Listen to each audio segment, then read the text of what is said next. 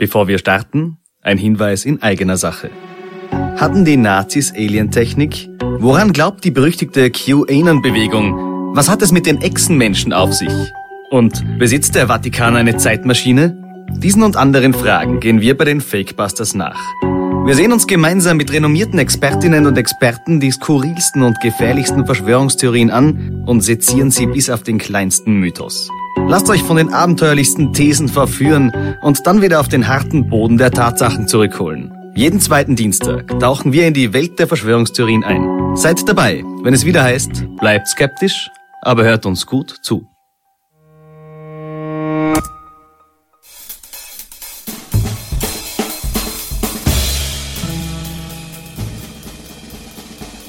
Und jetzt der Alles außer Corona Podcast mit Klaus Eckel, Michael Nirvarani und Oma Sasam. Präsentiert vom Kurier.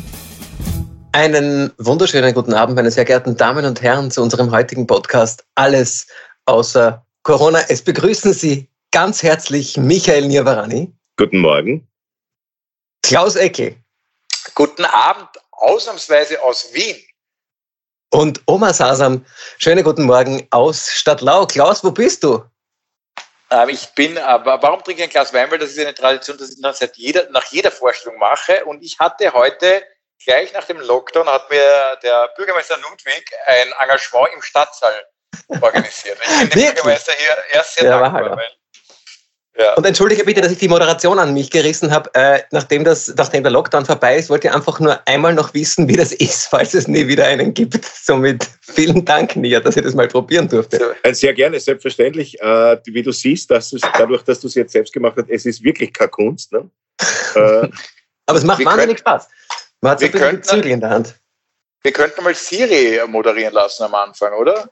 Ja, stimmt. Äh, äh, kann die Siri von sich aus, hat die eine eigene Meinung? Nein, die fragt Alexa. Ja, aber du, du kannst sie ja. Wir könnten mal in einem Podcast machen, Siri, Alexa und gibt es noch ein drittes System? Wer ist Alexa? Die dicke Cousine von der Siri. wir brauchen noch eine dritte, dann können die zu dritt den äh, Podcast übernehmen, wenn wir auch wieder. ich glaube, wenn diese Algorithmen funktionieren, ja. kennen die uns mittlerweile so gut, dass die unsere Gespräche ähm, fortsetzen können. Man sagt ja zum Beispiel bei Verstorbenen, da gibt es diese tolle ähm, Black Mirror-Folge, mhm. wo einer stirbt und dann diese ganzen Daten, die auf Facebook, Twitter und so weiter eingegeben hat, wird einem Rechner weitergegeben. Und dann äh, schafft sich die Frau, dessen, äh, die, die, die, Witwe, hat dann einen Mann, mit dem sie weiter kommuniziert, der mhm. eigentlich den gleichen Plätzen sagt, den der die letzten 30 Jahre gesagt hat. Und das ist ja Vielleicht könnte das bei unserem Podcast auch funktionieren. Also, ich glaube, bei uns Männern ist es, hat der Algorithmus leicht, weil äh, Männer ja hauptsächlich Blödsinn machen. Mhm, bei uns heißt es dann, hey Sebastian, wie wird das Wetter morgen? ja, also äh, vielleicht kurz zu Beginn, nein, du musst moderieren. Äh. Ja, vielleicht kurz zu Beginn, ähm, der, wie geht's euch? das, ja, das ist wirklich einfach. Ja, es ist, ich kann jeder Wie geht's euch, Burschen? Jetzt, jetzt also ich habe ich hab, ich hab ja heute Geld verdient und das ist für mich ein sehr, sehr außergewöhnliches Gefühl. Das habe ich schon. ich bin diese Schmarotzer da, sind jetzt eigentlich schon so gewohnt, dass es mich echt überrascht, wenn ich einmal äh, von eigener Tasche lebe. Wie war die Stimmung äh, in der Vorstellung? Es mussten alle Masken tragen alle mussten Masken tragen, 90 Minuten durch und äh, die Stimmung war eigentlich sehr gut, weil man, ich thematisiere das gleich am Anfang, dass wir alle in einer Situation hängen, ähm, in der wir nicht hängen wollen, aber wir machen jetzt gemeinsam das Beste draus und wenn du das irgendwie charmant, finde ich, am Anfang so einleitest, dann gehen die Leute mit. Also ich finde ja ganz lustig, äh, seit der Pandemie, die Stimmungen sind viel besser als vor der Pandemie.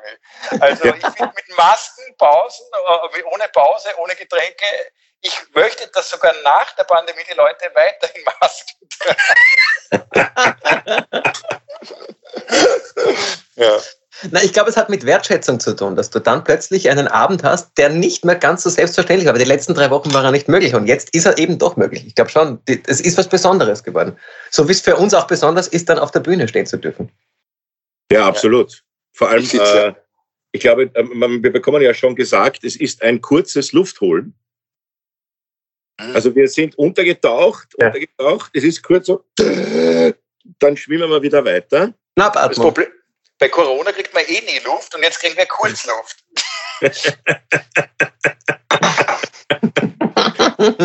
Also ich glaube, dass äh, Omikron am Weg ist, die äh, Delta-Variante abzulösen und die nächste Welle fängt im Jänner an und wir sind dann wieder im Lockdown. Ähm, das habe ich halt gelesen in der Zeitung. Also du sagst Jänner, ich sage jetzt Anfang Februar, jetzt bin ich mal optimistisch. Ja. Ja, auch schon wurscht eigentlich. Ja. Weil es dauert ja dann bis Mai. Ja, aber wir haben ja noch dieses Mini-Mini-Glück und zumindest gibt es ein, zwei Erkenntnisse, dass es vielleicht nicht ganz so krankmachend ist. Und um das geht es ja in Wahrheit. Was löst es ja. bei uns aus? Dass wir das alle haben werden, ist anscheinend fix, aber wie schlecht geht es uns dann? Und ja. da habe ich doch mini, eine Mini-Hoffnung, dass wir das weghusten kurz und also ich glaube, das große Glück ist aber, dass es anscheinend nicht zu wesentlich schlimmeren Krankheitsverläufen führt. Das wäre ja meine Horrorvision, dass wir jetzt, was jetzt heißt, heißt tatsächlich, verzeihen Sie, jetzt muss ich wieder dazwischen greifen. Äh, jetzt heißt es alles außer Corona und wir hängen schon wieder fest, aber meine ja. größte Sorge wäre, dass wir äh, dann ein Virus haben, das noch ein bisschen ansteckender ist oder, oder schlimmere oder eben noch schlimmere Verläufe auslöst. Ansteckender ist es ja. Das, das ist, glaube ich, das Glück, das, oder das, wo ich versuche, das Glück zu sehen, zu sagen, die Verläufe dürften anscheinend nicht wahnsinnig viel schwerer sein, sondern ähnlich wie derzeit. Wobei man das eben noch nicht genau weiß, weil da muss man noch drei, zwei, drei Wochen warten. Das ist noch ein bisschen früh, ja. Du, es gibt Leute, die wissen nichts und gehen mit dem Unwissen auf die Straße. Von dem her können wir innerhalb eines Podcasts auch Unwissen verbreiten. ja, äh. also, äh, also Unwissenheit schützt nicht vor Meinung. Ja. das ist ein schön. wunderbarer Titel. Torheit schützt vor Meinung nicht. Das ist sehr schön. Ja. Unwissenheit schützt nicht vor Meinung, ja? ja. Jetzt hängst du nicht. Achso, ne, du hängst gar nicht, du bist nur Nein, ich habe euch nur fasziniert zugehört. Ja.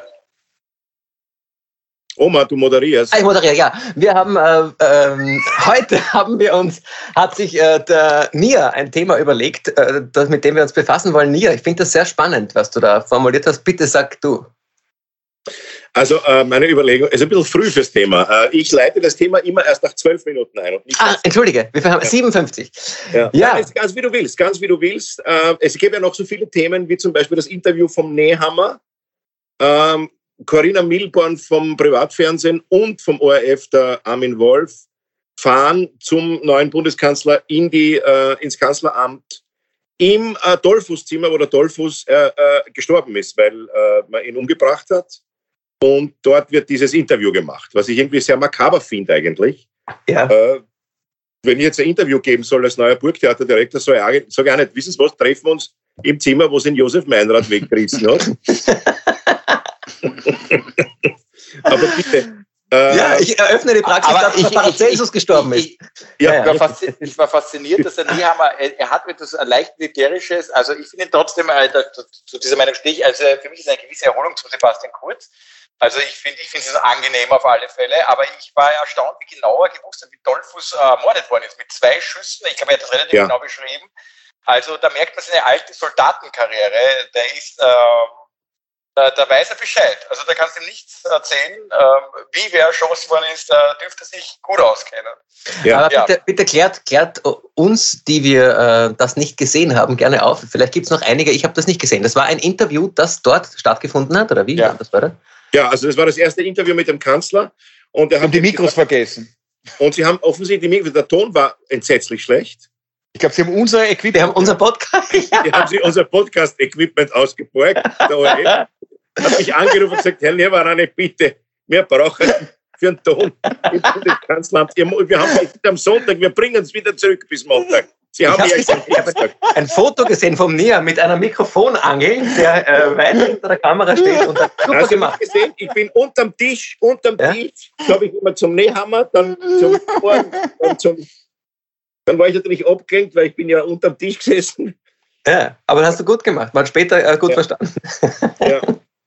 Aber glaubst du, dass irgendwann der Armin Wolf auch neben einem Wegscheider sitzt und dass die gemeinsam den, äh, den äh, Bundeskanzler befragen? Gibt's jetzt, ist es jetzt die Zukunft von ähm, Fernseh-Joint Ventures, äh, die wir uns da jetzt geben müssen? Äh, der, Wegscheider, der Wegscheider äh, versteckt sich ja hinter dem Begriff Satire. Ja. ja. Mhm. Er missbraucht den. Ja. Kann man nicht eine MeToo-Debatte gegenüber, kann die Satire als, äh, als juristische Person nicht sagen, dass der Wegscheider sich ihr gegenüber übergriffig verhält. Ja. Weil er missbraucht sie. Also man könnte. Ja, man sollte ihn anzeigen wegen Satiremissbrauch. ja.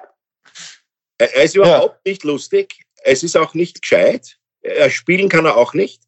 Er hat keine originellen Gedanken. Ich finde, der Kasperl spielt ganz gut. Diese Figur, der spielt sehr gut. Der, der Kasperl spielt ihn an die Wand. Der spielt ihn an die Wand, ja. Das ist das Problem. Man müsste den Kasperl wegstellen, diesen Holzkasperl, weil der knallt Dann, ihn an die Wand. Auch das ist der Wegsteller. Das ist der Wegsteller. Das ist der Wegsteller. Heute wieder der Wegscheißer. Aber siehst du, das wäre ja irgendwie genau der Gedanke von einem Buch. Stell dir mal vor, diese Figur, dieser Kasperl, hätte eine Seele. Und das, das wäre ein wissenschaftsgläubiges Wesen, eine wissenschaftsgläubige Puppe, gefangen in einer stummen, in einer stummen Puppenform. Also kann sich halt nicht äußern und denkt sich, warum muss ich jede Woche mit dem Trottel ja. schon seit drei Jahren auftreten? Ja. Und sie kann sich nicht wehren. Mir tut die Puppe so leid. Ja. Ich, es ist wirklich traurig. Also bei solchen Figuren, das habe ich mir schon oft überlegt. Vielleicht ist es ja auch so wie bei äh, Donald Trump, habe ich immer darauf gehofft und auch beim Wegscheider und wahrscheinlich, äh, das kann man bei vielen Leuten, dass die irgendwann die Maske runterreißen und so wie bei dem Film Die Welle und sagen, ich wollte schauen, wie lang geht der Schmäh eine. Also ich dachte, du sagst, ich bin's Corinna Milborn. ja, das auch vielleicht, ja. Aber das wäre doch mal ganz schön, wenn so jemand dann sagen würde, ähm, ich habe mir nicht gedacht, dass ich mit, mit diesem Irrsinn noch immer ähm, Fans. Das wäre cool. Oder, oder dass, er das, dass er die Maske runterreißt und sagt, herzlich willkommen bei Versteckte Kamera. Das wäre doch fein. Ja. ja. Willkommen, oder der Nier und sagt, der Nier steckt hinterm Wegscheider und sagt, willkommen bei alles außer Corona. willkommen bei Versteckte Intelligenz. Das wäre Aber das wäre ein großartiges Satireprojekt in Wahrheit, oder? Glaubt ihr nicht? Ja, ja aber ich finde die Frage eh spannend. Ist das, ist das Satire? Äh, und äh, es war ja, war ja bei Böhmermann damals die Frage, was darf die Satire alles? Aber die Frage ist, was ist alles Satire? Und ähm, ist Satire nur dann Satire, wenn sie lustig ist? Weil das ist es ja nicht. Ich habe äh, die, diese Wegscheider-Kommentare fand ich ja noch nicht lustig. Sind nein, nein, die lustig aber es ist ja auch nicht gescheit. Ja. Oder es ist ja auch nicht, er, er plappert einfach nach, was äh, Verschwörungstheoretiker sagen. Er, er, er, schreibt sich einfach aus den Zeitungen, äh, ich weiß auch nicht, also er schreibt einfach äh, das FPÖ-Parteiprogramm ab und äh, mischt es mit ein paar Verschwörungstheorien. Es Aber um es ein bisschen in Schutz zu nehmen hier, entschuldige, wenn ich dich jetzt unterbreche, was ja. da gesagt wird, sind in Wirklichkeit Gedanken und ähm, Gedankengänge, die wir alle gerne hören würden, die wir alle gerne glauben würden. Und nach wie vor wäre es total schön, um das einmal zu verteidigen, weil es ist ein, ein menschlicher Gedankengang. Es wäre total schön, wenn es so wäre, dass das alles ein Blödsinn ist, dass wir die Augen aufmachen und in der Früh draufkommen, stimmt, war alles nur ein blöder Traum, alles ein Schatz. Das, das wäre der schönste Gedanke und deswegen, ich verstehe, dass man diesen Gedanken grundsätzlich hat. Ich verstehe allerdings nicht, wenn man ihn instrumentalisiert. Das ist die Schwierigkeit. Ich glaube, diesen Gedanken hat er nicht einmal. Das ist ja ein schwieriger Gedanke, den muss man ja, äh, da braucht man ja die kognitive Energie, um diesen Gedanken zu äh, fassen. Die hat er ja, glaube ich, kaum. Äh, es ist einfach die Tatsache die, dass man natürlich eine Nummer machen kann über einen Verschwörungstheoretiker. Nur es gibt keinerlei, und deshalb ist es, glaube ich, nicht Satire, weil es keinerlei Überhöhung gibt und ja. keinerlei Zuspitzung gibt. Es ist weil, die Übertreibung, fehlt, finde ich auch. Ja, es, es, es fehlt eine genau. Idee. Es, äh, ich meine, er darf es natürlich machen, finde ich. Also, ich finde nicht, dass man das verbieten sollte. Aber, aber es ist natürlich keine Satire. Nicht? Also es ist, äh, also ich glaube, dass der Drogenlieferant, der früher den ORF bedient hat, zu Servus TV gewechselt hat. ja, definitiv. ich glaube, das ist die Alliance. Ähm, in es ist nämlich weder Land, Comedy. Im Salzburger also, Land sind da auch die Immobilienpreise höher, da sind die Drogenpreise, da hat er mehr verdienen können. Und deswegen es ist hat einfach das, das viele Red Bull, verstehst du? Das ja, ist ja nicht so. Kokain plus Red Bull, was, ja. was soll denn da rauskommen? Na, es ist nämlich, es ist ja auch nicht Comedy, ja. Also es ist ja auch nicht alles Satire, was ich mache, sondern vieles ist einfach leichte, seichte Unterhaltung. Aber auch das ist es ja nicht. Es ist ja, es hat ja, es steckt ja keine Idee dahinter und so. Also es ist Aber der war mal im Hungerstreik, hast du es gelesen? Dass ich ja, nicht ähm, lang genug. Ja, er war im Hungerstreik einmal, um seinen Regionalsender durchzusetzen. Also ja, ich glaube, der hat einfach nur einen Zorn auf den ORF und auf die SPÖ. Und, äh, Aber das, den hatten wir alle schon einmal. Ja, ist einer von uns. Ich habe viel Zorn auf die SPÖ und sehr viel Zorn auf ORF ja, und schwurbel deswegen nicht vor mir her. Das ist, das ist noch keiner. Sehr gut, äh, genug äh, über den äh, äh, äh intellektuellen Müll geredet. Ähm, ähm, kommen wir zu unserem Thema, ja? Ja, du hast, die Frage du hast was, was Spannendes gefragt. Ich fand die, die Frage nämlich wirklich spannend. Ja, warte mal, jetzt muss ich mal schauen, weil. Ich schaue selber. Ja, schau mal nach. Ich, ich schaue nach, schau nach, was sie war.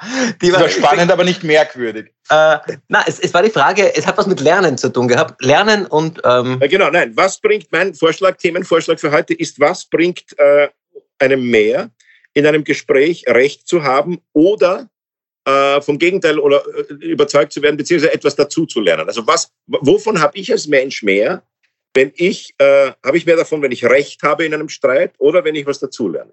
Ja, sehr spannend. Weil ich widerlegt werde zum Beispiel. Die große Frage ist einmal, wann, wann war der Moment zum Beispiel, ähm, wo du dich erinnern kannst, dass du jemanden überzeugt hast? Kannst du dich an das letzte Beispiel erinnern, wo jemand mit der Meinung A mit dir diskutiert hat, äh, felsenfest von Meinung A überzeugt war, dann hat er mit dir gesprochen und dann kam die große Glühbirne über seinem Haupt und er hatte beim Rausgehen aus dem Lokal, weil mit dir sitzt man da meistens im Lokal, Meinung B. Wann ist das letzte Mal passiert, dieses, dieses Glücksgefühl? Heute Nachmittag. Ich bin zum Gipfel gefahren und der Taxler wollte über die Zedlitzkosten. Und ich habe ihm gesagt, nein, ich glaube, es ist besser über die Barbara-Kosten. Und er hat gesagt, okay, gut. Und ich habe gedacht, schau, äh, ich konnte jemanden überzeugen davon, dass ich recht habe. ähm, ja. Dann habe ich das letzte Mal wirklich jemanden davon überzeugt und hatte ein Glücksgefühl. Naja, ähm, Das ist schon die Erinnerung. Woher, woher weißt du, dass du recht hast? Das, das, du weißt es ja oft nicht. In einem Streitgespräch hast du ja oft vielleicht recht und merkst es gar nicht, weil du vielleicht in einem Gespräch gar nicht der bist, der sich durchgesetzt hat. Und am Ende des Gesprächs hast du zwar vielleicht recht, aber das Gespräch hat dann trotzdem der lautere, der rhetorisch begabtere ähm, für sich entschieden. Und naja, man muss immer, glaube ich, auch dazu sagen, oder man muss, diese Überlegung ist theoretisch so schwer anzustellen, weil Manchmal kann einem ja tatsächlich, äh, ich glaube, das war der Cicero, der das bewiesen hat, nur die Rhetorik äh, dazu bringen, dass man den anderen überzeugt und nicht der Inhalt. Ja. Also ich glaube, das ist auch das große Problem äh, bei äh, so eben jetzt diesen Demonstranten und Verschwörungstheoretikern und etc. etc., dass ja äh, die gewinnen ja nicht mit Inhalt, sondern mit der, nur mit der Rhetorik. Auch wenn es eine sehr primitive wäre, ist ja egal jetzt. Aber Du kannst jemanden ja mit reiner über Rhetorik überzeugen. Ja. Und dann ist der, und der andere und der Unterschied dazu ist aber die zweite Seite wäre die, dass du jemanden sozusagen inhaltlich überzeugst. Ja. Ohne dass du jetzt rhetorische Kniffe anwendest. Die Frage ist, ist das überhaupt möglich? Muss ich nicht etwas, muss ich die Wahrheit nicht als Lüge verpacken, damit sie geglaubt wird? In manchen Fällen sicher. Du brauchst manchmal ein trojanisches Pferd. Die Frage ist aber auch, ist der, der sich jetzt. Dass du mit Wurmmittel bekämpfst. Ja, richtig.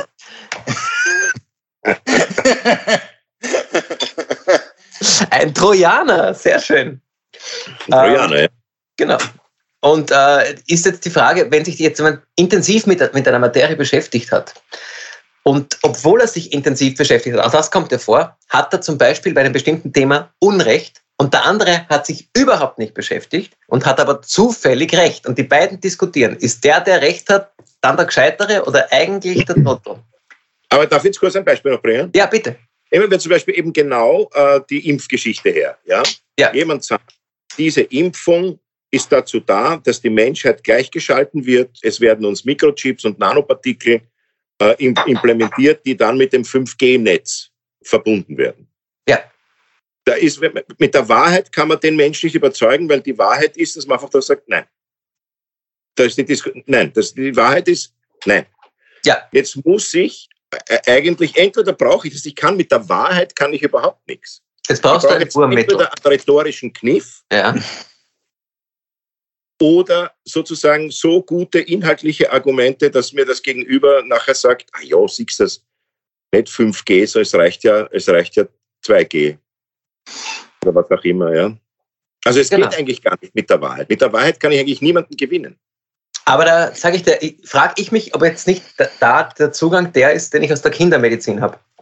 Äh, weil ja. wenn du einem Kind, äh, dem du jetzt in einen Abszess hineinschneiden musst, und das musst du, du, das ist jetzt nicht diskutabel, da kannst du nicht drüber diskutieren, das ist ein Abszess und wenn du den nicht eröffnest, dann wird der größer, größer und es wird immer schlimmer. Ähm, das Kind kannst du ja nicht, äh, kannst du ja nicht überzeugen. Und jetzt ist die Frage, und das ist jetzt vielleicht die Brücke, die Impfpflicht, äh, du musst das Kind festhalten und dann trotzdem den Abszess eröffnen, was natürlich ganz schrecklich ist. Oder das Zweite ist, du musst das Kind versuchen, auf einer nicht rationellen, sondern emotionalen Ebene zu packen. Und das ist eben der Humor. Ich weiß, was du machen könntest. Eine Abszesslotterie, wie bei der Impflotterie. Du kannst äh, das du kannst jetzt Abszess schneiden lassen, kannst was gewinnen. Ja, aber weißt du, Belohnungssystem ist nie so gut, äh, im Nachhinein zu sagen, äh, du, als Erziehender brauche ich dir ja nicht erzählen, wie es ist, wenn du sagst, ich belohne dich für etwas. Ich wollte, ich, ich wollte zwei Sachen dazu sagen, die mir entscheidend scheinen. Erstens, also ich habe sehr viele Talkshows in meinem Leben geschaut und ähm, ich habe noch nie in einer Talkshow den Satz fallen gehört, egal ob englischsprachig oder deutschsprachig, wo einer gesagt hat, was Sie gerade gesagt haben, das bringt mich zum Nachdenken. Ich glaube, meine, meine Meinung erodiert. Also ich, ich, ich glaube, Sie haben recht. Ich hatte Meinung A, aber ich glaube, Meinung B ist besser. Ich habe, ich, jetzt glaube ich, gefühlte 30 Jahre schaue ich Talkshows, habe diesen Moment noch nicht erlebt. Also ich glaube, ich glaube, die, ich glaube die, doch, ich glaube, die Ingrid Thurnherr hat es gesagt, wie der Otto. Otto Walkes.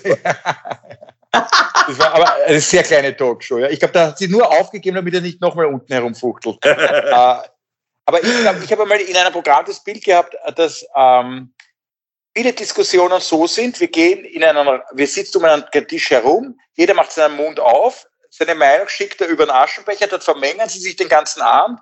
Kurz am Ende vom Abend holt jeder Luft und holt seine Meinung wieder zurück und geht mit dir nach Hause. Und so ja. ist es meistens. Ja. Und ich glaube, Meinungsveränderung passiert ähm, irgendwie ganz langsam, muss ein Einsicht. Du musst, ich glaube, Meinung musst du, wenn du jemanden überzeugen willst, musst du es schaffen, dass er sich überzeugen kann. Wir lassen uns ganz selten von wem anderen überzeugen, sondern wir müssen die Chance haben, uns selber, wir haben das ja irrsinnig gern, diesen eigenen Erkenntnisprojekt. Ich bin auf was draufgekommen. Und da kannst du meiner Meinung nach, wenn du es, äh, vielleicht ist es sehr diabolisch, aber ich glaube, es ist auch die richtige du, ich zum Beispiel, ich habe zwei Leute, die kenne ich ein bisschen besser und die sind sehr impfskeptisch und dann schicke ich manchmal Videos, die nicht eindeutig impfgegner sind Trotteln, sondern die, die ein bisschen das, was sie mir immer erklären, ein bisschen hinterfragen. Ja, also, also mit einer, mit einer respektvollen Gegenmeinung. Und die werden nicht gleich am Morgen sagen, aha, das stimmt, aber ich denke mir, irgendwann gärt das vielleicht ein bisschen. Und dieser, diesen Gärungsprozess, den müssen sie aber selber machen. Genauso wie ich. Und was noch dazu kommt, was ich wollte noch, dieser Vodeportismus ist ja, das kennen wir aus der Politik. Wenn zum Beispiel ein Roter und ein Schwarzer in einer Talkshow sitzt und der Rote sagt zu den Schwarzen, was der kurz gemacht hat, das war Korruption. Und der Schwarze sagt, was sagt er sofort? Er sagt, ja, aber ihr damals, also ihr in, der, in Wien, ihr der habt den ganzen Boulevard mit dem Feimann, ist jetzt ja auch korrupt.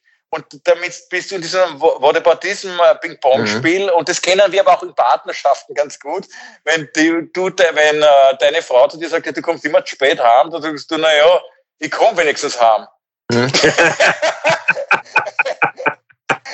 also, es ist sofort Gegenvorwurf. Und das ist eine, das ist, äh, ich versuche zum Beispiel, wenn ich mit meiner Frau streite, was ja auch mal vorkommt, sage ich immer, wir streiten jetzt, aber ohne Whataboutism. Und wenn, ich, würde das, ich würde das Wort nicht einmal verstehen, wenn du mir das so sagst. Whataboutism. Oder Whataboutism. Ja, genau. Und meine Frau sagt dann immer, du verbietest mir immer Whataboutism. das ist wunderbar. Das ist sehr schön. Du, äh, aber ich meine, du hast gerade was sehr Schönes gesagt. Und das war eigentlich das Abstrahieren dieser, dieser Thematiken. Du sprichst ja trotzdem über etwas, was du nicht erlebst. Und was du gesagt hast, und ich formuliere es jetzt um, ist, eigentlich ist das Sinnvollste, und das ist jetzt wieder das, was ich von den Kindern äh, oder mit, mit in der Erziehung meiner Kinder äh, immer wieder erlebe, du kannst reden, was du möchtest, wenn du es nicht vorlebst, äh, hat das überhaupt keinen Sinn. Oder wenn sie so manche Erfahrungen nicht selber machen, bringt es überhaupt nichts. Eh, aber das, das, meine ich, das meine ich ja. Und das, wir leben wir, hier vor. Leben, das leben wir vor und somit haben wir aber den, den Teil auch äh, getan. Wir, wir, haben, wir haben uns für was entschieden, wir haben uns impfen lassen, wir haben uns für einen Lebensstil entschieden ähm, und äh, alles andere können wir jetzt auch nicht ändern. Aber wir, wir können trotzdem sagen, wir sind gesprächsbereit, informationsbereit. Ich habe die dritte Impfung äh, auch vor kurzem bekommen und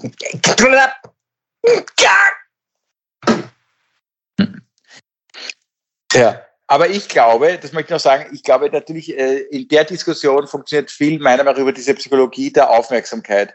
Es ist dieses Scheinwerferlicht und das hast du ja nicht nur bei der Impfung. Ne? Wenn Leute spüren, sie kriegen einen Scheinwerfer auf sich gerichtet, weil sie eine gewisse Haltung haben, ja, und die ganze ja. Gesellschaft jetzt gerade von ihrer Haltung ein bisschen abhängig ist. Wir sind alle abhängig von den Impfgegnern, was die machen in den nächsten sieben, acht Monaten. Und deswegen diskutieren wir sie immer. Wie können wir sie erreichen? Was können wir sie mit ihnen machen? Ähm, wie können sie wir motivieren? Wir machen eine Lotterie. Wir machen Überzeugungsgespräche. Wir machen, weiß der Kuckuck, was da jetzt schon alles aufgeführt wird, ja? Äh, wir, wir, man kann sich impfen lassen in einem Militärflieger. Man kann eh alles machen, ja, damit die irgendwie gewonnen werden. Aber die sagen, aber die wissen natürlich gleich, wenn sie jetzt sich die Spritze geben lassen, ist diese Aufmerksamkeit weg, weil das ist sowas wie wir. Äh, auf uns, uns motiviert keiner mehr. Also wir werden, wann wirst du, äh, wir werden nicht motiviert. Schön, schöner Liedtext von Annette Louisanne, geh mir weg mit deiner Lösung, sie wäre Tod für mein Problem. Finde ich einen sehr schönen Ja, Text. ja, ja, das ist so. Ja, das ist, das ist aber ein bisschen so. Das ist so. Dieses Scheinwerferlicht verlieren sie ab dem Moment, ab dem wir sie in die Impfstraße bringen. Und ja. dieses das wollen sie einfach nicht und deswegen ähm, das ja. Scheinwerferlicht. Und wir drei sind beruflich oft genug im Scheinwerferlicht, deswegen lassen wir uns impfen. Aber ich. Sechs Millionen Kabarettisten. Du, ja. aber, aber, und produzieren selber total viel das Vitamin D wegen hellen Licht. Alle Impfgegner kriegen einen Abend im Globe. Nein, auf Servus TV. Durch den Abend führt der Herr Wegscheid. Du, ähm, vielleicht soll man sie einfach sterben lassen. Also ich bewundere ja den Mut, äh, zu sagen, nein, meine Freiheit ist mir wichtiger als meine Gesundheit. Äh, viele sind ja auch der Meinung, dass es gar nicht so schlimm ist. Äh, äh haben wir eine moralische Verpflichtung, äh, die jetzt noch sozusagen äh, von ihrem Unglück abzuhalten eigentlich? Wäre es nicht gescheiter zu sagen, wir kaufen Betten, bilden Leute aus, machen alles auf und wenn es an Ungeimpften wegreißt, reißt man halt weg?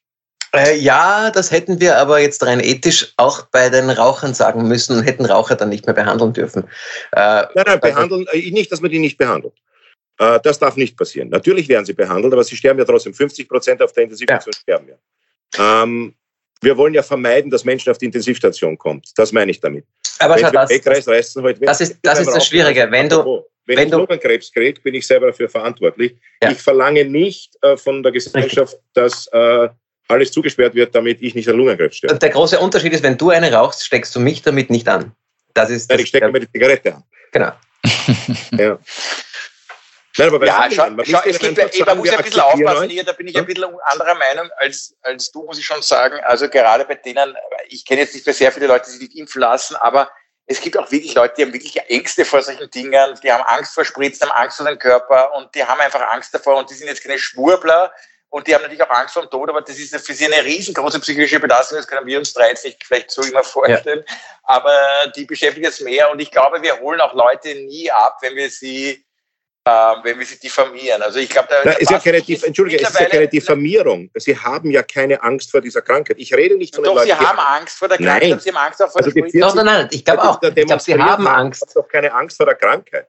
Überhaupt. Ich glaube schon, ich glaube, glaub, da würde es ganz viele Leute geben, die sehr wohl Angst vor der Krankheit haben, aber noch viel mehr Angst vor der Impfung. Und das ist, das ist ja das, das Dramatische. Was ist da schiefgelaufen in unserer Aufklärung? Äh, was haben, was haben wir Mediziner möglicherweise verabsäumt? Ähm, dass, wir, dass wir nicht ausreichend aufgeklärt haben. Ich rede Entschuldigung nicht von denen, die Angst vor der Impfung haben, weil sie sozusagen eine Nadelphobie haben oder weil sie halt doch irgendwie sozusagen äh, äh, äh psychisch so äh, eine Konstitution haben, die eher sich fürchtet vor solchen Dingen, die kann man ja auch überzeugen, die kann man ja auch unter Anführungszeichen behandeln. Ja. Äh, das können Psychiater machen, Psychologen machen, ein gutes Gespräch mit einem Arzt. Ich rede ja von denen, die demonstrieren gehen und die sagen, ihr nehmt uns unsere Freiheit weg, das ist eine ja. Diktatur, äh, ich scheiße auf die Krankheit, das ist ja nur eine Schnupfen. Lass wir die doch einfach. Also sollen es doch einfach, wenn sie es halt weg haben, sie, also die, die spielen ja selber äh, Roulette. Ja, also müssen wir. Ja, aber, aber du hörst von zu vielen, die dann tatsächlich auf der Intensiv landen und äh, da ihre Meinung ändern. Und, ja, äh, das, das, ist, das, das ist niemandem zu wünschen. Und das ist, also, das, das ist eben äh, manche Menschen, und da kann ich mich auch nicht ausnehmen, mich hat äh, meine Frau manchmal auch vor mir selbst schützen müssen und sagen müssen, und zwar, wie, sie, wie sie ihn von dieser kleinen Blonden runtergezerrt hat. Mach das nicht. Mach das nicht, die will dir nichts gut. Doch, doch. Äh, genau. Ähm, erstens wollten wir nicht so viel über Corona reden, das muss man einmal äh, dazu sagen. Und zweitens, dass du vorschlägst, diese Entscheidung obliegt an den Ärzten, ja, und das kann man den Ärzten nicht antun, dass sie dann beginnen zu triagieren. Wie kommen die dazu? Also das ist immer das Grundproblem an der ganzen Sache. Ich würde aber ehrlich gesagt wieder ähm, äh, zu dieser Streitgeschichte ganz kurz zurückkommen. Ich finde ganz ehrlich, das habe ich mir aber in den letzten 10, 15 Jahren äh, entwickelt. Wenn ich mit jemandem rede und ich verbessere meine Meinung, ich schwöre euch, ich freue mich einen Haxen. Ja, also ich habe Meinungen und wenn ich mit jemandem spreche und der verbessert meine Meinung, ich freue mich. Ich, äh, ich habe es wahnsinnig gern, wenn ich in Diskussionen, also ähm, mit jemandem rede, der nicht meine Meinung hat und irgendwo fange ich über seine Meinung zum Nachdenken an oder Heimweg denke ich mir, ja, das ist interessant, das muss ich immer noch mal überlegen. Das ist, ich finde, das ist so schön, das ist so schön, wenn ich mich, da denke ich, da spüre ich Entwicklung. Ich habe wahnsinnig Angst davor, dass ich mit den Meinungen, die ich jetzt habe, sterben gehe. da habe ich wahnsinnig viel Angst davor. Ich möchte eigentlich, dass ich ähm, am Sterbebett ähm, 180 Grad andere Meinungen wie heute vielleicht habe. Und die sind aber noch nicht fertig durchdacht. Und ja. das wäre eigentlich, das ist, ich finde Entwicklung so was Schönes. Und da, ich glaube, ich habe schon mal im Podcast erwähnt, aber ich glaube, das ist Grundübel unser Bildungssystem. Weil unser Bildungssystem geht mit Rotstift über Fehler drüber und Fehler ist was Negatives und da kriegst du dann Fetzen und dann fliegst du durch und so weiter. Und ich weiß, das ist jetzt ein bisschen auch ein, ähm, der Fehler ist ein Freund. Ich weiß, es ist sehr klischeebehaftet, aber ich finde es trotzdem, es steckt in dem was drinnen. Der Fehler ist deine einzige Entwicklungschance und den musst du lieben lernen und der ist spannend. Jeden Tag, den du mit Irrtum überlebt, äh, erlebst, hast du am nächsten Tag eine neue Erkenntnis. Das ist, ja. das, ist, das löst Glück aus in mir. Das löst tiefes Glück aus, Erkenntnisgewinn. Und Erkenntnisgewinn entsteht nur dadurch, dass ich einen Irrtum revidieren muss. Und das ist, das gehört nein, Anfang nein, also findest du, Erkenntnis kann nur durch einen Irrtum, durch Revision eines Irrtums, das heißt, man würde ausschließlich aus Fehlern lernen. Das stimmt ja nicht. Du kannst ja eben schon auch aus Erfahrung lernen. Das würde, was du gesagt hast, implizieren, dass du zuerst einmal alle Fehler machen musst. Du aber diese Erfahrung, die du gemacht hast, schon. Wenn ich zum Beispiel glaube, ich kann Radl, äh, freihändig Radl fahren, ja, dann mache ich die Erfahrung, dass ich es nicht kann, weil, weil ich im Krankenhaus lande. genau, du könntest aber zum Beispiel so. auf die Mama hören, die sagt, Klaus, lass die Hände am Lenker. Ja, am Lenker. aber trotzdem, dass ich dann freihändig Radl fahre, wenn ich es nicht kann, war ein Fehler. Und dann habe ich aus dem Fehler gelernt, ich greife nichts mehr auf den Lenker. Aber du hättest eine schönere Nase, wenn du auf die Mama gehört hättest. Weißt du, ja, das, das ist aus, Ja, aber da lerne ich aus einem Fehler. Ja, ich bin ja der Meinung, man soll, über, man, soll über, man soll überhaupt nicht Radl fahren, aber so wie du sagst, äh, natürlich der Fehler ist mein Freund oder wie deine Frau sagt, der Fehler ist mein Mann, aber oder unsere Frauen sagen, der Fehler sind unsere Menschen. Oder wie deine Frau sagt, mir fehlt ein Freund. ja. ja. meine, Frau sagt, meine, genau, meine Frau sagt, mir fehlt ein Mann. Mir fehlt ein Mann. äh, es gibt natürlich Erkenntnisgewinn auch aus, aus einfachem Lernen. Also wenn ich äh, irgendwas lerne, äh, un, Fehl, Fehl, Fehler oder Unwissenheit sind die zwei Dinge, die mich weiterbringen. Weil wenn ich unwissend bin, lass es, lass, mach den Fehler, nimm das Synonym Fehleinschätzung. Was lernen ja. heißt ja auch, oder eine anders. Aber es gibt ja auch Dinge, von denen ich gar nichts weiß. Was ja. ich meine? Also, ja, äh, da, da hast du noch gar keine, keine Einschätzung. Bei ja. manchen Dingen hast du ja keine Meinung. Und das ist ja, glaube ich, ein ganz äh, wichtiger Punkt. zum Beispiel. Von zwölf Tonnen Musik habe ich überhaupt keine Ahnung. Ich meine, es werden alle, alle Medizinerinnen, alle Mediziner, die mich kennen und zuschauen, werden das bestätigen. In den Morgenbesprechungen war ich der, der nie was verstanden hat von dem, was besprochen wurde. Und ich habe es thematisiert. Und am Abend war er auch nicht gescheiter. Und, und, na, aber wirklich, ganz im Ernst, jeden, und ich habe jeden Morgen mich getraut zu fragen, oder oft mich getraut, mich getraut zu fragen, äh, was, was reden wir da gerade? Und bin im Nachhinein drauf gekommen. Was ist ein Kind? Blieb, Nein, ganz im Ernst. Was ist bitte? Wir reden jetzt dann von Kindern. Was Lasst mich ausreden! Burschen, nein, aber was man draufgekommen ist, dass man zugibt, dass man was nicht verstanden hat, wenn man zugibt, was nicht verstanden zu haben, dann hat das den Vorteil, dass andere sich auch trauen, es zuzugeben. Und ich war nie allein damit. Ja, aber hör doch auf, du, du, du, du erschütterst ja das Vertrauen in die Medizin. Nein, Alle vier, nein, nein, nein. dazu hört, stellt sich jetzt einen ganzen Raum im AKH vor mit lauter Ärzten, die keine Ahnung haben, was sie nein. machen. Aber wenn du, wenn du etwas nicht verstehst, das meine ich, dann steh dazu, dass du es ja. nicht verstehst und lass es dir erklären, weil dann kannst du es lernen. Ja. Und diejenigen, die da sitzen und sagen, ja, aber in Wirklichkeit nichts verstehen davon, machen meiner Ansicht nach den größeren Fehler, als die, die es nicht verstehen und sagen, ich verstehe es nicht. Die Morgenbesprechung äh, mit den Ärzten und Oma Sasam äh, ist eine grauenvolle Vorstellung. Entschuldige, eine Frage. Bitte? Was hast du nicht verstanden? Äh, was ist, äh, was, Anästhesie ist was genau? Was ist genau? Nein, ich habe nie Fremdworte gesagt. Viel zu kompliziert. was? Ich habe gesagt, was dieser Schlafen? Entschuldige meine Frage. Die schreien bei mir alle so während der Operation. Was ist da? ja. ja, es ist ja, naja, wer hat recht? Schau, der, der Fehler, der Fehler ist natürlich der normale Vorgang eigentlich. Ich weiß nicht, wie viele Fehler wir am Tag machen, wo wir, also wenn du dir überlegst, was du an diesem Tag gemacht hast, ist sicher die Hälfte davon äh, hättest du lieber nicht, also etwas zu viel äh, äh geraucht, gegessen, zu wenig bewegt, äh, solche Sachen. Wieder nicht die Bücher aufgeräumt, wieder nicht das erledigt, diesen Brief nicht, das E-Mail noch nicht beantwortet. Also ich glaub, ja, aber das ist Verschieberitis. Das ist Verschieberitis. Das ja, ist das ist Verschieberei. Das ist, das, das, ist, ähm, das ist nicht eine, ein. Aber das ist ja ein, ein Fehler. Das ist nicht ein Fehler, dass man alles verschiebt. Ja, das ist, ja. Äh, das ist auch die Fähigkeit zu Genussaufschub. Manche Sachen, die man gern hat, kann man ja dann oft nicht verschieben. Die muss man dann sofort machen. Und manche Sachen, die man nicht so gern hat, äh, verschiebt man lieber. Das ist, glaube ich, menschlich. Ja, da sind wir jetzt beim, ich habe jetzt gerade ein Buch gelesen, darf ich das kurz reinbringen, über das denke ich total viel nach, das ist vom Hartmut Rosa, das heißt Unverfügbarkeit. Ja. Der, der Gedanke ist folgend, kennst du das Buch? Äh, den Titel kenne ich schon, äh, noch nicht ja. gelesen.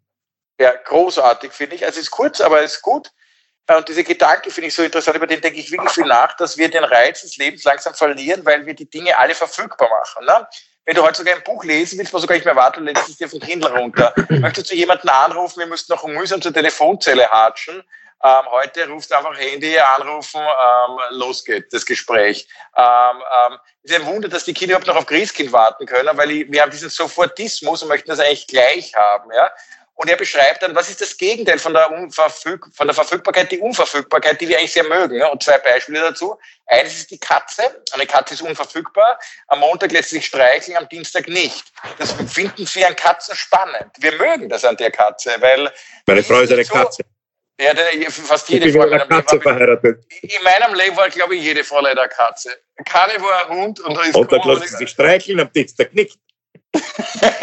ja, so. Und das zweite, das Beispiel ich auch sehr schön, ist der Schnee. Schnee ist unverfügbar. Er kommt, wann er will, er geht, wann er will. Da schreibt er sehr schön, du nimmst ihn in die Hand und der zerrinnt. Da schreibt er sehr schön in dem Buch, früher als Kind wollte er ihn schnell ins Gefrierfach reinlegen, den Schnee in der Hoffnung zu konservieren, aber das gelingt nicht. Das wird dann, ist dann kein Schnee mehr. Das heißt, der Schnee, wir versuchen mit Schneekanonen Schnee zu simulieren, aber jeder, der über Schneekanonen Schnee gefahren ist, einmal, das ist kein Schnee. Das ist irgendwas, was Schnee, ist trauriger Schnee. Jeder, der über Schneekanonen gefahren ist, weiß, dass Schnee besser ist. Aber, genau. das, ja, aber jeder und Schnee ist sowas ganz Spannendes. Die Leute freuen sich über Schnee wahrscheinlich, weil er schwer steuerbar ist und genauso wie die Katze. Und trotzdem leben wir in einer Welt, obwohl wir das Unverfügbare mögen. Jetzt bin ich gleich fertig mit dem Gedanken, den ich mir komplett von ihm gestohlen habe. Obwohl wir das Unverfügbare mögen und schätzen, machen wir alles verfügbar. Amazon Superprime, am Montag bestellt, am, am Vormittag bestellst du was, am Nachmittag hast du es in der Hand. In der Videothek, früher bist du in die Videothek gegangen, mühsam Film, DVDs bestellen, heutzutage Netflix. Es ist alles sofort, sofort, sofort, sofort. Ja? Die Leute auf Tinder haben jetzt am 7 Uhr Schluss auf Geschlechtsverkehr, um 7.30 Uhr findet er statt. Und Wie heißt das? Wo ist das? das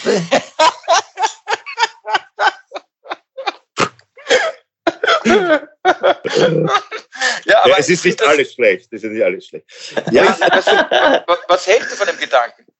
Ich finde diesen Gedanken absolut richtig. Äh, ich finde diesen Gedanken einerseits sehr äh, zukunftsweisend, weil ich glaube, dass es wieder in die Richtung gehen wird, dass man sozusagen kuratiert. Ähm, ich habe ein Buch gelesen vor längerer Zeit, das heißt Curation. Äh, das beschäftigt sich genau mit dem folgenden Problem. Also früher ist es so, dass eben in der, ich gehe in die Buchhandlung und, und frage den Buchhändler, es gab, gibt kein Internet und gar nichts, also wie in unserer Jugend äh, oder auch noch in, in der, im frühen Erwachsenenalter, bis Mitte 20 ungefähr, musste ich in die Buchhandlung gehen und fragen, Ernst, ich habe gelesen in einem Buch, äh, dass da, ich weiß es nicht, Schiller hat irgendeinen Brief geschrieben an den so und so. Es gibt die Briefe vom Schiller gibt's. Ja, warten Sie, da muss ich im Katalog nachschauen. Das heißt, kuratiert hat für mich sozusagen, ich bin ja.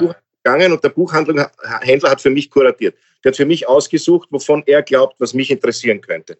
Durch die Verfügbarkeit sind wir die Kuratoren unseres eigenen Interesses und unseres eigenes Lebens geworden. Wir müssen selbst jetzt kuratieren und ja. aussortieren, was von diesen ganzen Dingen, die hier stehen, interessiert mich eigentlich. Ja? Aber es machen auch die Algorithmen. Der Kurator sind die Algorithmen ähm, im Online. Sind aber auch, sind auch natürlich die Algorithmen, ja. Wobei Herr die Müller, Algorithmen Herr Müller, Sie brauchen eine Blinddarmoperation, aber der Herr Eckel hat gesagt, es soll nicht alles verfügbar sein, somit Sie fühlen sich gleich viel wohler. Außerdem weiß ich nicht, was Anästhesie heißt. Alles Gute, wiederhören.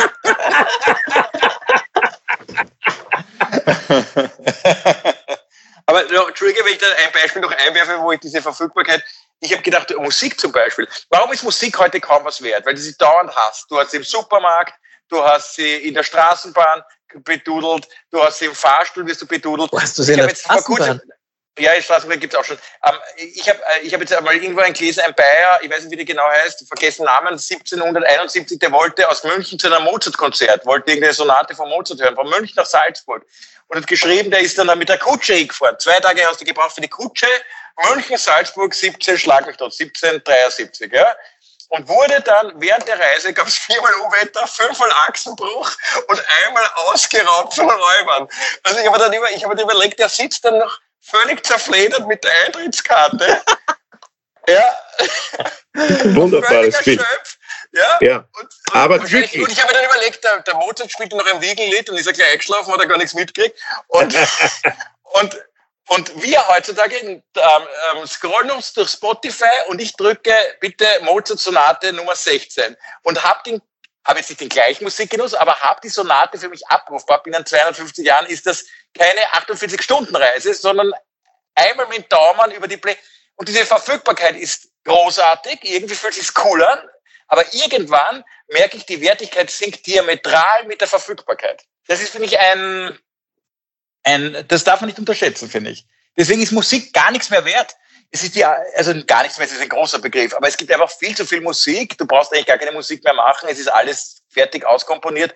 Ähm, es gibt, ich, ich glaube, ich glaube, keine 4000 Menschen könnten Spotify fertig hören, ähm, auch wenn sie sich den ganzen Tag mit nichts anderem beschäftigen. Ähm, es ist, aber das, damit wird man überfrachtet und es verliert den Reiz. Aber wenn du sagst, du musst zu einem Konzert, stell dir mal vor, du würdest zu einem Konzert noch mit der Kutsche reisen. Das wäre na, Klaus, das, aber du, du bist, du hast einen wunderschönen Bogen zum Anfang des Podcasts ähm, gespannt, nämlich zu der Verfügbarkeit des Auftritts. Und der war eben nicht mehr so selbstverständlich, dass er plötzlich allen viel mehr Spaß macht, weil diese Verfügbarkeit, naja sicher, ich meine, bei dir, Klaus, natürlich ist es sowieso nicht wirklich verfügbar, aber ich meine, äh, bei anderen. Äh, und das ist natürlich was, schon was sehr Besonderes, wenn jetzt äh, Theater oder Kabarett stattfinden kann. Und ich glaube, das dürfen ich, wir. Das Entschuldige, Entschuldige Oma, ich, ich glaube aber, der, der Nier installiert sich gerade Tinder nebenbei. Ich glaube auch, ja, er wischt schon. Er, hey. Weil er hat das mit der halben Stunde Geschlechtsverkehr sehr ernst genommen. Ja, eben, und ich habe gerade gerade ein Match mit, mit Nia. Hey! Die, ja, was, machst du da, was machst du da gerade nebenbei? Oh. Das ist übrigens die Nummer 16. Ja. Ja, wunderschön. Die, ist das nicht die Sonata Fazile? Was? Ist das nicht die, die Sonata Fazile von Mozart? Facile, Fazile, wie sagt man? KCC, Koko. Fazile, ja, einfach, ja. Ähm, zu, der, zu, dem Streitgespräch hatte ich noch eine Gedanken. Das, äh, das hat der, der Typ hat das nur einmal gehört in seinem Leben. Das hat ihn ja. total bewegt und er hat sich gedacht, das ist die schönste Musik, die ich jemals gehört habe. Und danach im Konzert ist er hingegangen zum Mozart und hat gesagt, Entschuldigen Sie, Herr Mozart, kann ich bitte? Und der Mozart war schon so angesoffen, ja, nein, ich habe jetzt keine Zeit. äh, ich muss auf Tinder. Und, äh, und dann ist er nach Hause gefahren und hat die Musik nie wieder gehört. Ja, das ist das Arge. Das, der, er, kann sie, er hört sie nur einmal. Aber muss der ein Glücksgefühl so. Ja. Du musst dir überlegen, du bist den ganzen Tag im musikfreien Raum. Dein ganzes Leben ähm, ist. Ja, das stimmt nicht ganz. Die Menschen haben damals ja selbst Musik gesungen. Ja, stimmt, ja. Also, aber so, wie, so wie heute jeder einen Computer hat, hatte damals tatsächlich jeder, fast jeder ein Instrument. Auch die Bauern, auch die einfachen Leute. Und die konnten auch alle Noten lesen. Die Menschen haben äh, musikalische Können und Wissen der Menschen war enorm hoch.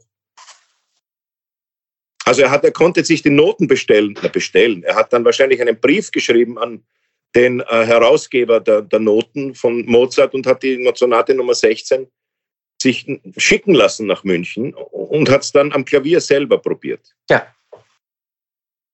Aber da wird es natürlich auch äh, regionale Pianisten gegeben haben, die solche Stücke gespielt haben. Es wird ja nicht nur äh, überregional weit entfernte Konzerte gegeben haben. Ich glaube, äh, äh, mit der Veröffentlichung der Noten schon, aber sonst war es so, dass es gibt gewisse natürlich. Konzerte, die wurden nie veröffentlicht. Die hat der Mozart immer, die hat dann, also so wie unser Soloprogramm eigentlich. Der Mozart ist mit seiner Musik so herumgefahren wie wir mit unseren Solos. Ja. Und äh, unsere Solos sind ja auch nicht so, dass in München jemand unsere Sachen spielt, weil wir nicht hinfahren wollten. Glaubst du, hat der Mozart auch erlebt? Früher war er besser. Ja, natürlich, selbstverständlich. selbstverständlich. Ja, auch schlechte Kritiken, also Leute auch nicht gemocht Sachen, weil sie. Ja, viel überlegt hat er sich nicht. Halt. Ja, dafür hat er sich nicht überlegt. Da, da, da, da, da, da, da, da. Das ist ein Schatz eigentlich. Der hat nicht gesagt, alle haben Masken, sondern alle haben Perücken aufgehabt. Das hat sich nicht so viel verändert. Nein, aber ich, ich, ich, Perückenpflicht. Das war damals die Perücke. Der Perückenpflicht, alle haben Perücken. Der FFP2 Perücke. FFP4 Perücke, ja. FFP4 Perücke ist auch sehr schön. Freunde, wie weit, wir, wie weit sind wir heute schon mit Also ich glaube, äh, weit, boah, 46 Minuten. Der Wahnsinn. Also ich glaube, ist deine Aufgabe jetzt abzumoderieren. Aber ja. machst es, na gut, dann, dann moderiere ich ab. Äh, wir haben, haben wir noch was Tröstendes? Ich habe äh, schon lange nicht mehr. Ich habe ich hab eine, kleine, eine, eine Kleinigkeit. ich habe was Tröstendes. Sag, sag mir bitte. Es wird schon Werner mit ein. Sehr schön. Äh, das Tröstende ist, dass der nächste Lockdown sicher bis März dauert. Ja. Äh, und wir halt jede Woche unseren Podcast haben.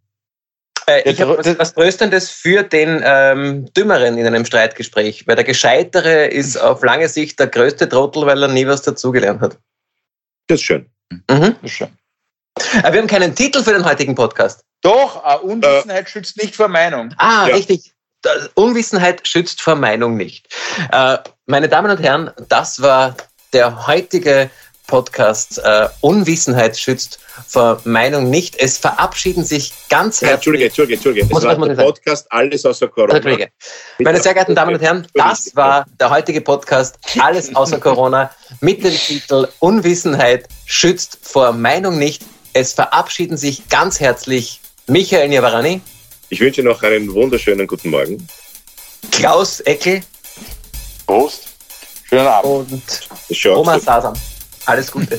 Alles Gute.